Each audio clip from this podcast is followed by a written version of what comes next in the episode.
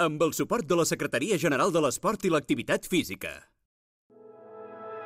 Posa't les mans al cap, ja és aquí, ja ha arribat. Cau una pluja d'eufòria, avui és el dia de la victòria. Aquí comença Futbol Català, amb Marc Marvà. El nostre futbol a Catalunya Ràdio.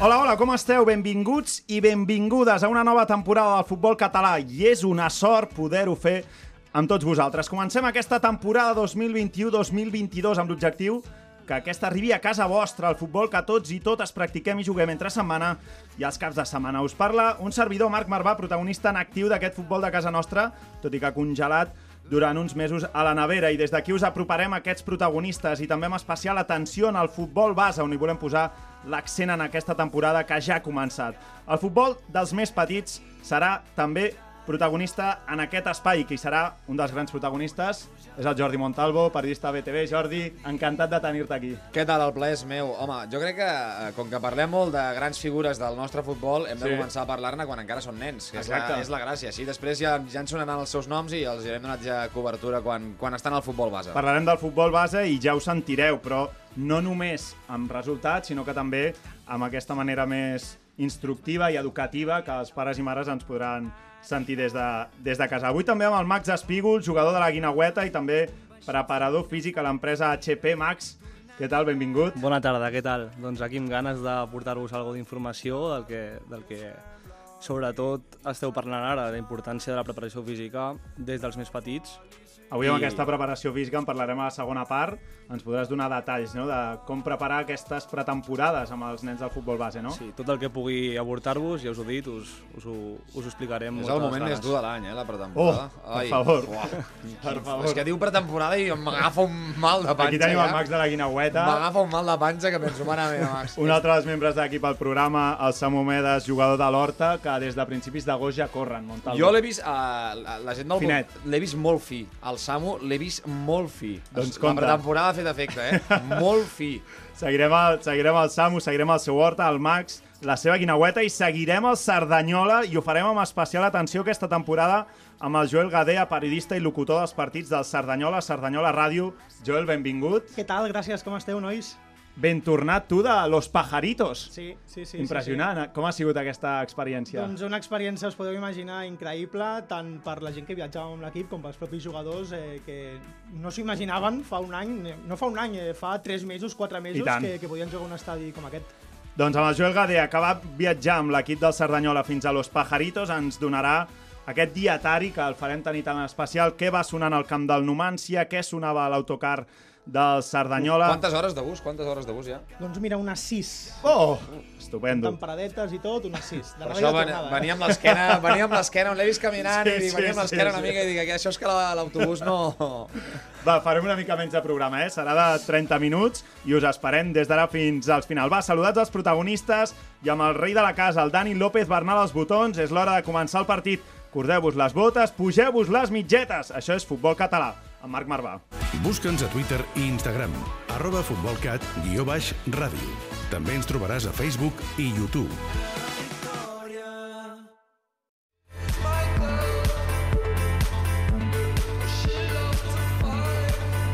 Tot i que Koeman digui que això no és futbol, nosaltres ens hi deixem la pell.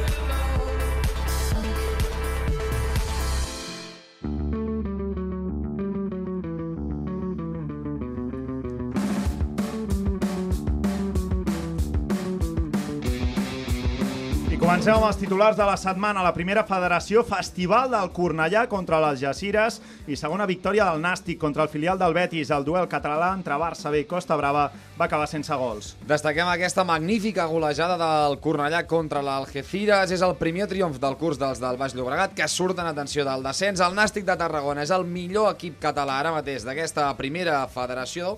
Sumen 7 punts després de superar el Betis B i el Johan Cruyff, empat sense res entre Barça B i Costa Brava, tot i que el titular del partit no va ser pas pel que va passar a la gespa, sinó per Així un és. brètol de la graderia, un aficionat que va proferir crits racistes contra el jugador de l'equip d'Oriol Alzina, contra Musa Siribé, que els va denunciar l'àrbitre, es va haver d'interrompre el partit, Mhm. es va avisar per megafonia que no es fessin i ara mateix el Barça està intentant identificar aquest aficionat. I esperem que en cas de fer-ho no entri més en el Johan Cruyff. Anem a la segona federació. Només una victòria dels catalans, la del Prat contra l'Espanyol B. Els Potablava han començat eh, molt forts la temporada i van superar el filial, el filial espanyolista al Sagnier per dos gols a zero. Empat a dos en el duel català entre Badalona i Lleida. El Cerdanyola va caure al mític camp de los Pajaritos, com dèiem, després en parlarem amb el Joel. Amb el Joel, contra mirem. aquest Numància per 2 a 0. L'Europa va veure com l'Ebro li remuntava el gol inicial de Jordi Cano i els 3 punts van volar del Nou Sardenya i el Terrassa va sumar un bon puntet al camp del Brea per mantenir-se, atenció, en zona de play-off. A tercera anem en un dels favorits, com és l'Hospitalet, que segueix sense conèixer la victòria dos partits després. Derrota de l'Hospi de Cristian Garcia, 2 a 0 contra la Pobla de Mafumet. Un altre dels favorits, com és eh, l'Olot, empatava a 0 contra el Vilafranca. L'únic equip que ara mateix suma el 6 de 6 és el Girona B d'Axel Bizuete, compte, que eh? va guanyar 2 a 1 al seu partit, al Sant Andreu. I seguint a tercera, primeres victòries de Fundació Grama, Paralada i Manresa. La Grama va guanyar 3 a 1 contra el Granollers, 0 a 2 del Paralada contra el Sant Cristóbal i 2 a 1 del Manresa al Sants, un d'altre, un gran Manresa, també un altre dels Compte bons equips d'aquesta sí, sí, tant. categoria. Empats entre l'Escó i la Guinaueta, empats sense gols, i Figueres 1, Vilassar 1. Aquests són els titulars destacats de la setmana del futbol català.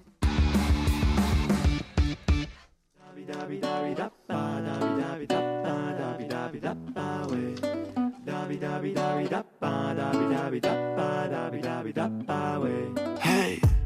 cada dia que plou i no hi ets, cada dia que passa el mateix, cada dia veig que tu em fas falta, cada dia sota el mateix pes. I cada dia no es va Cada fins a los pajaritos, cada dia el Cerdanyola no juga al camp d'un dels històrics de jo et diria dels històrics del, Sí, sí, tant. de, Del futbol del futbol espanyol, espanyol. sí, sí, totalment. Fa 12 anys que el Numancia va guanyar a l'equip de Guardiola.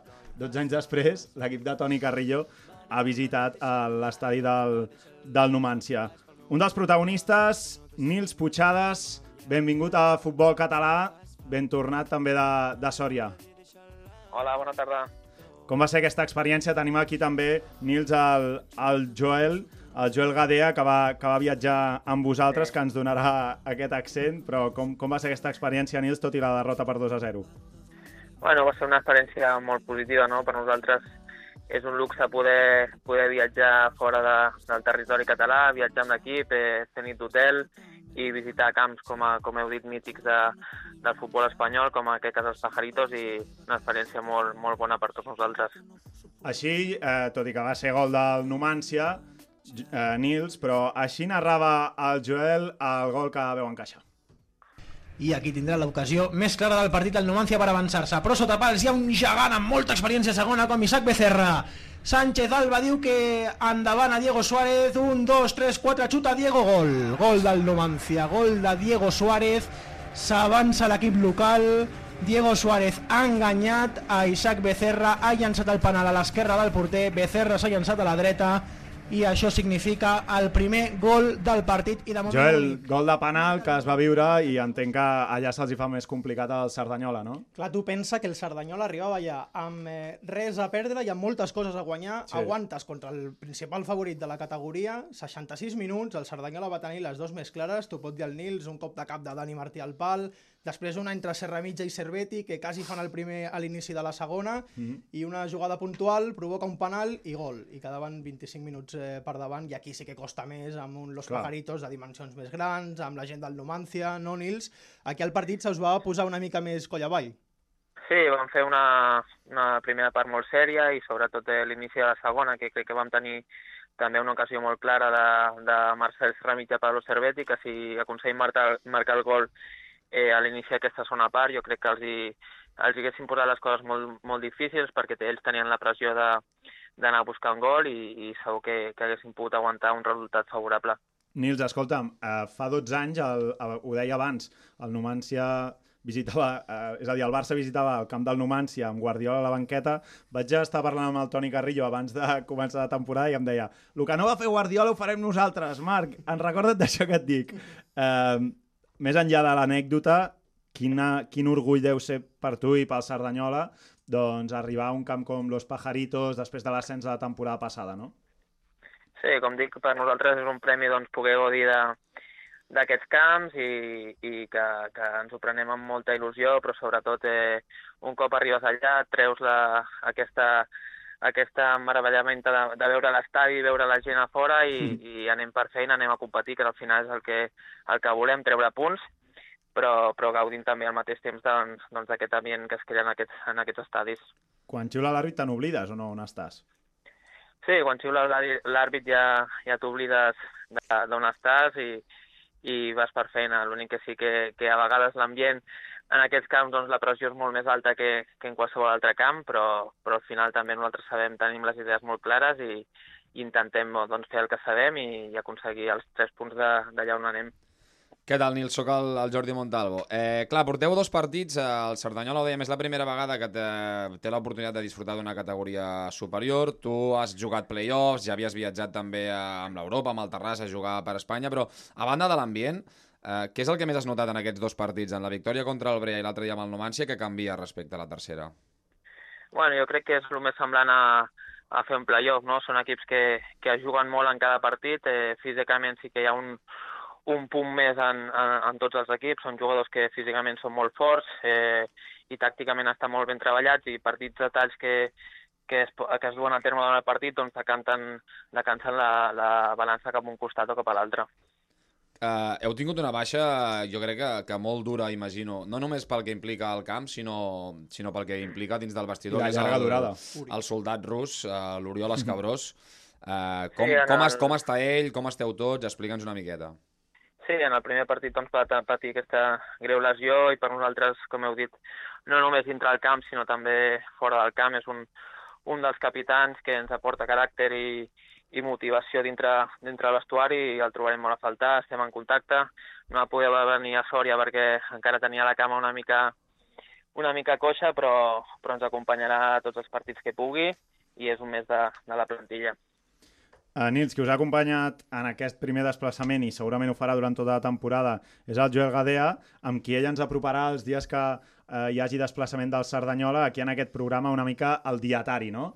I sí. aquesta setmana, Joel, Carretera i Manta, Carretera i, i Manta... i sis horetes, no? Us ve... com, com et vas infiltrar aquest cap de setmana? Doncs mira, ens vam infiltrar, eh, ho estàvem comentant ara també amb el Nils, en un cap de setmana que era històric pel Cerdanyola. Mhm. Posant-ho mm -hmm. en context, eh, l'equip Vallèsà visitava Sòria per jugar contra el Numancia a la jornada 2 de segona federació i coses d'aquesta categoria han arribat a coincidir un equip amb 4 temporades a primera, 21 a segona divisió i uns quarts de final de la Copa del Rei amb un altre que mai havia assolit un ascens per sobre de la tercera divisió, com el Cerdanyola. Posa musiqueta, Joel, posa musiqueta, això. Sí, m'agrada, la sí. El Macor, eh? Reggaeton català, no sé si ho coneixeu, eh? Aquí... Hem pujat el nivell de la música, eh? Veig? Epa! Era una de les exigències, que sonés una mica de reggaeton, no? A veure com sona això. No sé si el vestidor del Cerdanyola sona això, però comencem amb aquest dietari, va. Joel, dissabte a les dues. Bé, doncs eh, tot comença dissabte, ben dinat, quan l'equip puja a l'autobús i, com dèiem abans, carretera i manta. Us podeu imaginar l'ambient timbes de pòquer, musiqueta a càrrec dels DJs de la plantilla, bromes per totes parts, algú que feia una becaineta... Hi havia de tot i podies escollir la carta. Dissabte, 8 de la tarda. Arribada a Sòria i el primer que notes és que ja no ets a Barcelona. Les jaquetes comencen a ser una peça molt valuosa. Parqueta Hotel... del Cerdanyola, eh? Parqueta del Cerdanyola. Parqueta del Cerdanyola. No, no pot faltar. Increïble. Hotel tranquil·let, allunyat del centre per evitar escapades nocturnes i habitacions Ai. per parelles. Que si tu ronques molt, jo vull una individual, mai plou a gust a tothom. Dissabte a les 9. A sopar, recordeu, molt important, que som a Sòria, Castella i Lleó quantitats fresqueta, fresqueta. industrials de menjar. Semblava un banquet en comptes eh, d'un àpat a la prèvia d'un partit. Això sí, res de rostes, res de, de torreznos, menjar de futbolista. Mm. Que si una manideta, que si pasta... Ja, ja, ara ens ho dirà el Nils. Si això més bromes i comencen ja els nervis, perquè l'endemà tocava visitar Los Pajaritos. A les 11 de la nit doncs eh, toc de queda. Ja s'ha prohibit el toc de queda aquí a sí? Catalunya, però aquí estem parlant d'un toc de queda que no és pandèmic, sinó ah. que és de ah. Toni Carrillo. No sé jo si és eh, pitjor. és pitjor, molt pitjor les... segur. molt pitjor. A les porta 11, porta. tothom a l'habitació, concentració, més nervis, encara algú li costa agafar la son, silenci, sepulcral i hora de dormir. Nils, ara així amb aquests ocellets de fons, a les 11 a dormir o, o no? No dormiràs 11 en punt. I, el, I el pòquer guanyaves o perdies? Poker, no, el pòquer ha de sempre l'autocar, que ja, ja perden prou diners allà. I a les 9 del matí ens despertem i som-hi, Joel, de nou. Tothom ja es despert i toca esmorzar. Un altre tiberi descomunal per agafar forces. Ja es nota l'ambient que és dia de partit, és dia gran, però les bromes, això sí, no desapareixen. De fet, no desapareixeran eh, mai en tot el viatge. Alguns arriben amb ulleres Ep. perquè els hi va costar dormir imaginant-se l'estadi que estan a punt de conèixer. dels nervis. Va, diumenge a les 10. L'expedició ja marxa de l'hotel en direcció a Los Pajaritos. Sí, exacte, ho comentàvem abans. És el camp on Guardiola va debutar amb el Barça amb derrota. D'això en fa 12 anys. Qui ho havia de dir? Fa res, que ara és el Cerdanyola qui jugarà un partit allà. Epa, ara entrem a l'estadi, això, eh? Ens posem en el paper. Som de l'autocar. Aquí, Nils, aquí nervis importants ja o, o bueno, ja t'havies tret tot de sobre? No, aquí un cop vas arribant a l'estadi sí que tens una mica de nervis no? per veure eh, l'ambient i, i anar pensant com pot desenvolupar-se el partit, però un cop allà doncs, ja, ja et centres i, i t'oblides de tot una miqueta. Diumenge, 10.30, Joel. Arribada a l'estadi, auriculars, concentració, vídeos, fotos... Mira, tu me la poses així a l'esquena de la defensa i jo remato. Això és una conversa que perfectament podien haver tingut Nils Puigades i Pablo Cerveti quan ja comencen a visualitzar el partit abans de començar. Diumenge, 11.30, ja molt a punt. Els equips escalfen i la megafonia de Los Pajaritos treballa. No és la música habitual a un camp de futbol, és a Sòria, però sembla Catalunya i sonen els Estopa. Que bo, això. És en directe, És en gravat directe, allà. Som directe des de la grada de Los Pajaritos, on sona Estopa per escalfar els dos equips. I aquí no tenim eh, res eh, de requeton. Últimament estem acostumats a que semblin discoteques, semblin els malalts de festa als estadis eh, de futbol i això no ho sembla. Sembla més aviat les festes eh, d'un poble. Això sí, algunes oïdes ho agraeixen. Nils, què sona al, al, al camp del Cerdanyola? Teniu, teniu Doncs, alguna, al- al alguna vestuari, predilecta o no? Just abans del partit posem música màquina, Epa. eh, a càrrec de Dani Martí, i sortim enxufadíssims a, al camp. Això és, de la, això és de la vieja escuela, eh, que en diríem. Sí, això sí, és molt sí. de... Quan has dit que la posava Dani Martí, dic, home, dic, normal que posi maquinote. Es- Teniu aquí el Max Espígol, jugador de la Guine. No sé què sona en el vestidor de la Guine abans de sortir, Max. Bueno, si pogués escollir, potser canviaria alguna coseta, però... Molt reggaeton, no? El- molt reggaeton. Ah, Hi ha molt reggaeton, està God Bless per allà, que posa la seva musiqueta, o sigui... Uf. Bueno. Diumenge, 12.50, Joel. Arribem al descans, Marc, amb empat a 0 i aprofitem l'estona per sortir de la cabina i anar fins a la grada per preguntar als sorians, als que us pregunteu tothom ara mateix. Què fa el Numancia a segona federació? A ver, ustedes dos señores que seguro que habéis visto al Numancia en primera división, muchos años en segunda, ¿me podéis explicar qué hace en segunda federación el Numancia? Porque yo no lo entiendo. Sufrir, sufrir. La pandemia la ha cogido el Numancia, aparte de toda España, la pandemia por bajar en un año dos categorías por un punto, pero ¿Y cómo se plantea el futuro? Este año al menos el objetivo es subir, 100%. Subir, o subir, subir, subir, subir y subir. ¿Hay equipo para ello? ¿Estáis contentos? No te puedo No decir, toca hasta así, ahora esto acaba de empezar. Mientras no vayan 7, 8 jornadas no se sabe cómo... Pero vosotros sí que estáis animados y venís al campo, eso, pase lo que pase, sea verano, invierno, nieve. Sí, sí, sí, sí. Aquí no nos perdemos un partido. Imagina't el desembre a Sòria. Mira, mira. El desembre a Sòria deu, deu ser complicat, eh? La veritat que, Joel, aquesta gent és per, per, per penjar-los una medalla, eh? Sí, és una estàtua, eh, És per treure's el barret, i ara el fil que comentaves de- d'imaginar-nos anar a Sòria el mes de desembre, nosaltres ens ha tocat el setembre, Sí, sí, ho vaig pensar, de fet. Feia una mica de fresca, però encara encara es podia estar al desembre, imagina't, però tot i això, l'estadi de Los Pajaritos té un sistema de calefacció, el van estrenar el 2016, que no t'enteres, eh, si fa fred o calor. O sigui, tu vas estar com un torronet a la cabina, no? Jo a la cabina tot tancat, semblava que fos una sauna, però al sortir sí que notaves una mica la fresca. Acaba el partit diumenge a les dues, Joel. Final, el Cerdanyola cau per dos gols a zero, tot i això, sensacions eh, positives, l'equip verd ha tingut el conjunt més fort de la categoria contra les cordes fins la recta final. Ara és el torn de la pizza per tothom Ara sí. i bé que se l'han guanyada. Diumenge a dos quarts de quatre. Ara és el moment de desfer el camí. Queden 455 quilòmetres per arribar a casa. L'ambient immillorable. Més música, més pòquer i de Raül. Es veuen els altres partits de la jornada. Es repassa tot el que ha passat a Los Pajaritos i ja es prepara el següent partit. La segona federació no s'atura. I acabem amb el diumenge a les 9. Arriba de Cerdanyola, cares i cames cansades, algú que diu i demà treballar és el futbol modest, però ha pagat la pena el cap de setmana. Nils, va pagar la pena o no? Sí, va valer la pena, no? Tot l'esforç i, i el sacrifici, sobretot la, el bus de tornada, que és el més, el més complicat, perquè les cames ja et pesen i, i tens ganes d'arribar, però, però va ser una experiència molt positiva per tots i segur que, que ens ajudarà a créixer personalment i a l'equip també.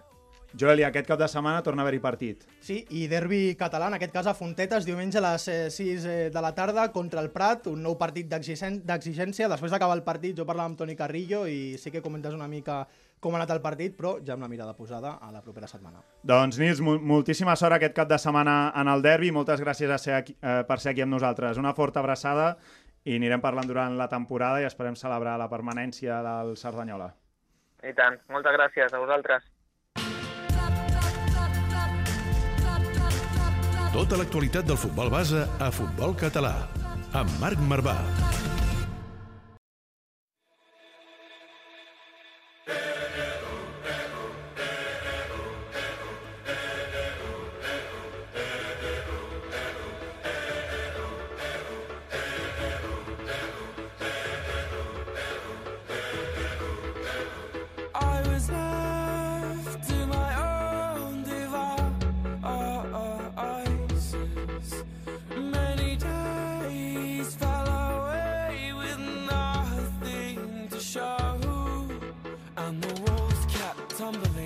I anem al futbol base, després d'anar fins a Cerdanyola amb aquest dietari boníssim del, del Joel Montalvo, anem al futbol base. On ha començat aquest cap de setmana la divisió d'honor, però més enllà de l'actualitat volem centrar-nos en aquestes pretemporades que... Amb la posta a punt, eh? Amb- Exacte. Sobretot de cara al, als nens, perquè... Perquè també fan pretemporada. Sí, La gent es pensa i- que no, però, però ara s'ha modernitzat tot tant i s'ha perfeccionat tot tant que és important que els nens també en facin. Exacte, ho estem professionalitzant i jo he vist a vegades algunes escenes ridícules per la platja veient pares fent-li fer nens córrer amunt i avall que he pensat ho estem professionalitzant massa, Massa, ens estan al cap. ens estan anant a les mans. Exacte, exacte. I per això avui hem portat aquí el, el Max, el preparador físic a HP i jugador de la Guinaueta tercera ref. Max, eh, ens parlaves de, de God Bless, que té pinta de fer pretemporades importants, eh, també. Sí, aquest- o no, la, no sé si la necessita, eh? La pretemporada són els 12 mesos de l'any per ell. Sí, sí. És una pretemporada constant, no? Constant, constant. Va, anem sobre aquesta preparació física, eh, que ara el Jordi parlava d'aquesta professionalització. A nivell del futbol base, creus que s'està professionalitzant molt o eh, més una sensació que es pot tenir des de fora o des dels primers equips amb els, amb els nens?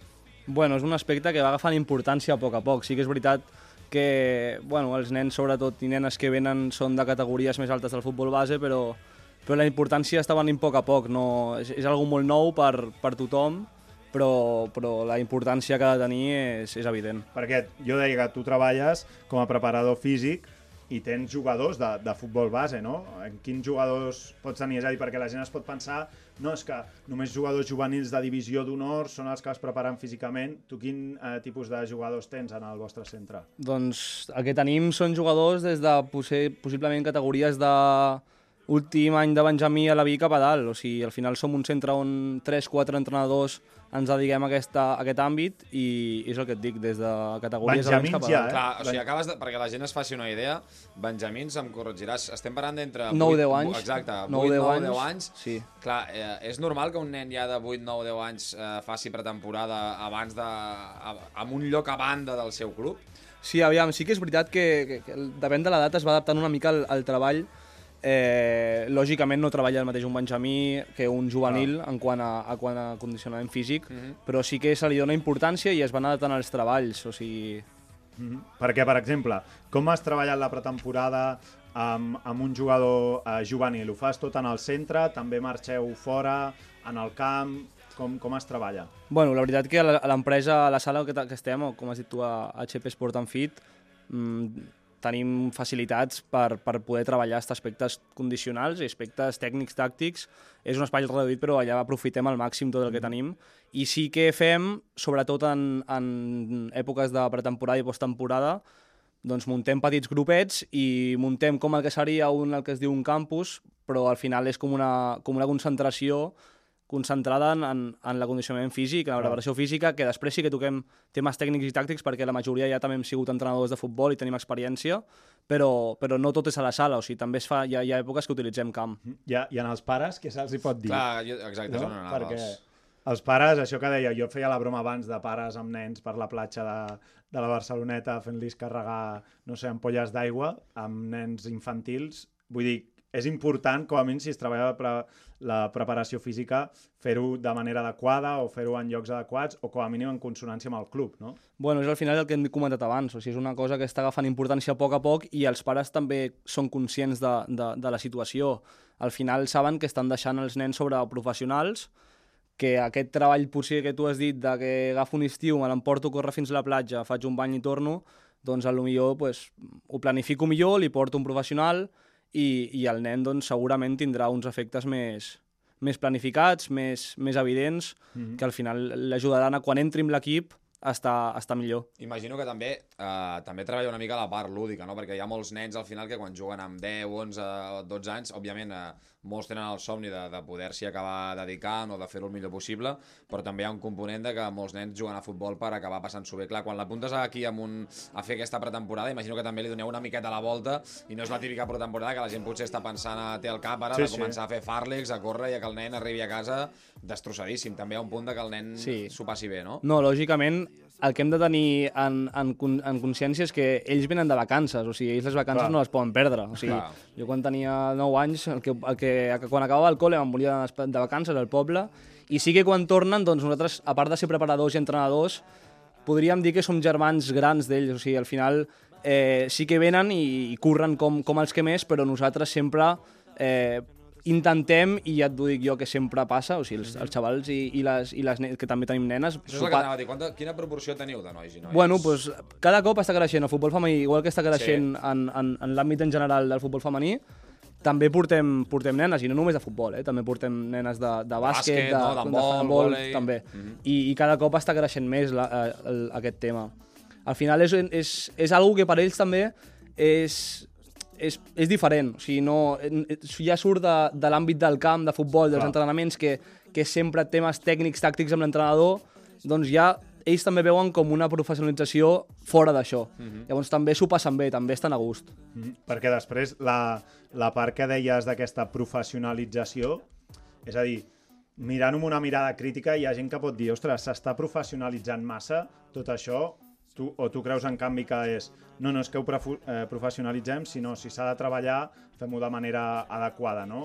Entens a vegades també aquest debat que fins i tot es parli de representants, de no sé què, que hi hagi gent que critiqui que s'estigui professionalitzant massa tot això? Es pot criticar perquè sempre hi ha hagut mites que diuen que bueno, els, els, els més petits i les més petites doncs, el tema de la força, de la preparació física no és el més important, però al final no, no hi ha evidència que ho digui això i al Clar. final nosaltres el que busquem és també, a part del rendiment que puguin donar amb els seus equips, la salut. Mhm. Al final ens, ens trobem una etapa de creixement que és entre els 11 a 12, depèn de, de si és nen, nena, la genètica, aquell, fins als Aquell 18. típic mal de genoll que, que et fa Que sempre, sempre quan els estàs infantils, creixent, tal, eh? sí. Un mal No, de però- genoll infantil increïble, ho Però és- recordo, una agonia. Els ajudem a que creixin Total, bé Max. i els ajudem a que creixin bé, a que estiguin saludables.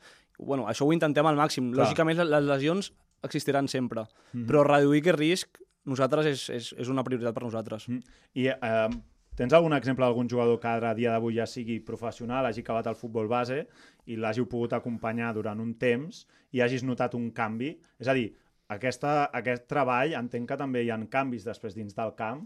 No sé si eh, hi ha jugadors amb qui ho heu notat clarament. Sí, al final, bueno, el que t'he dit, som, som bastants entrenadors. Et puc posar el cas del David, que és el, el, el fundador i creador de l'empresa La Sala. Mm. Ha portat nens des de, des de categories d'infantils i cadets que ara estan ja pràcticament arribant a l'última fase de juvenils. Mhm. Jo vaig començar amb el meu company, el Samu, fa, fa dos Tu anys. ets entrenador del Samu, també. Jo sóc entrenador del Samu, sí, Bueno. sí. I... O sigui, estem parlant, estem parlant de que el que hem dit abans de que el Samu estava molt finet, fi és gràcies a tu. És gràcies Una petita part, un petit gra, gra de Estan a punt de guanyar un client nou, eh? M'ho estic plantejant seriosament per afinar una miqueta... Bueno, el, el secret també te'l dic que el Marc Marvà ha passat per allà, eh, també. També sí? Sí, sí, T'has de mantenir allà, I- t'has de mantenir I per allà. què no m'ho heu explicat abans? O sigui, esteu tots en forma i jo aquí és l'únic que, que a l'estiu li ha passat una factura que...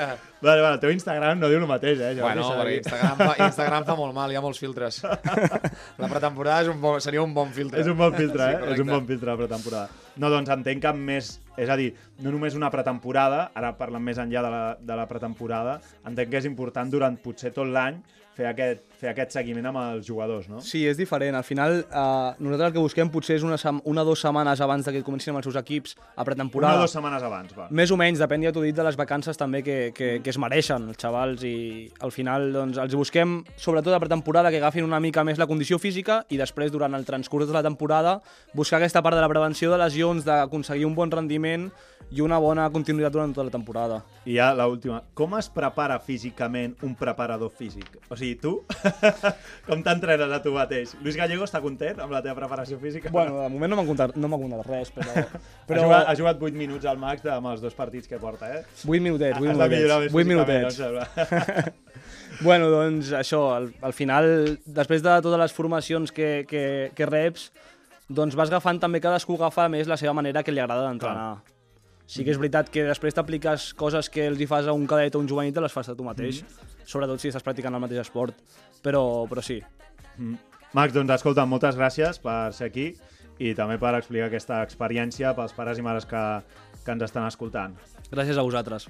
Montalvo, Bueno, Joel, m'apuntaré amb, a- amb el Max. aniràs amb el Max, no? Sí, m'ho- crec que m'ho plantejaré. A la Quine també fas, els hi dones també consells, no aprofites ja i els hi dius... En, entraré en el tema, algun dia entraré en el tema, Sí, segur. encara no, segur, encara no. segur, segur. Ah, Està, clar, està més modern, està més modern. De moment l'únic que sap que soc preparador físic és el meu propi preparador físic. No vols que Joel, escorri la veu.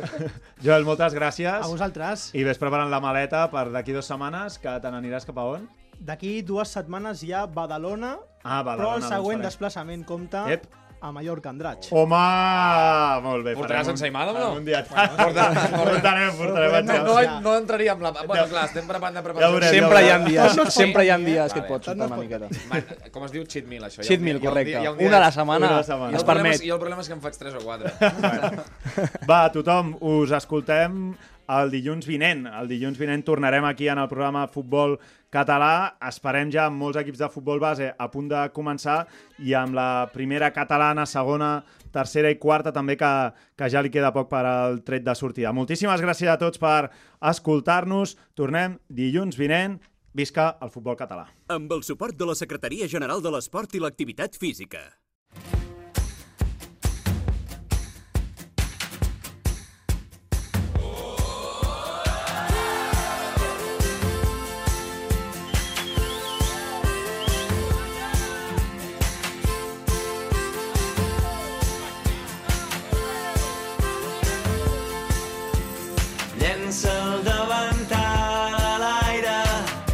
Se'n va cridant a casa.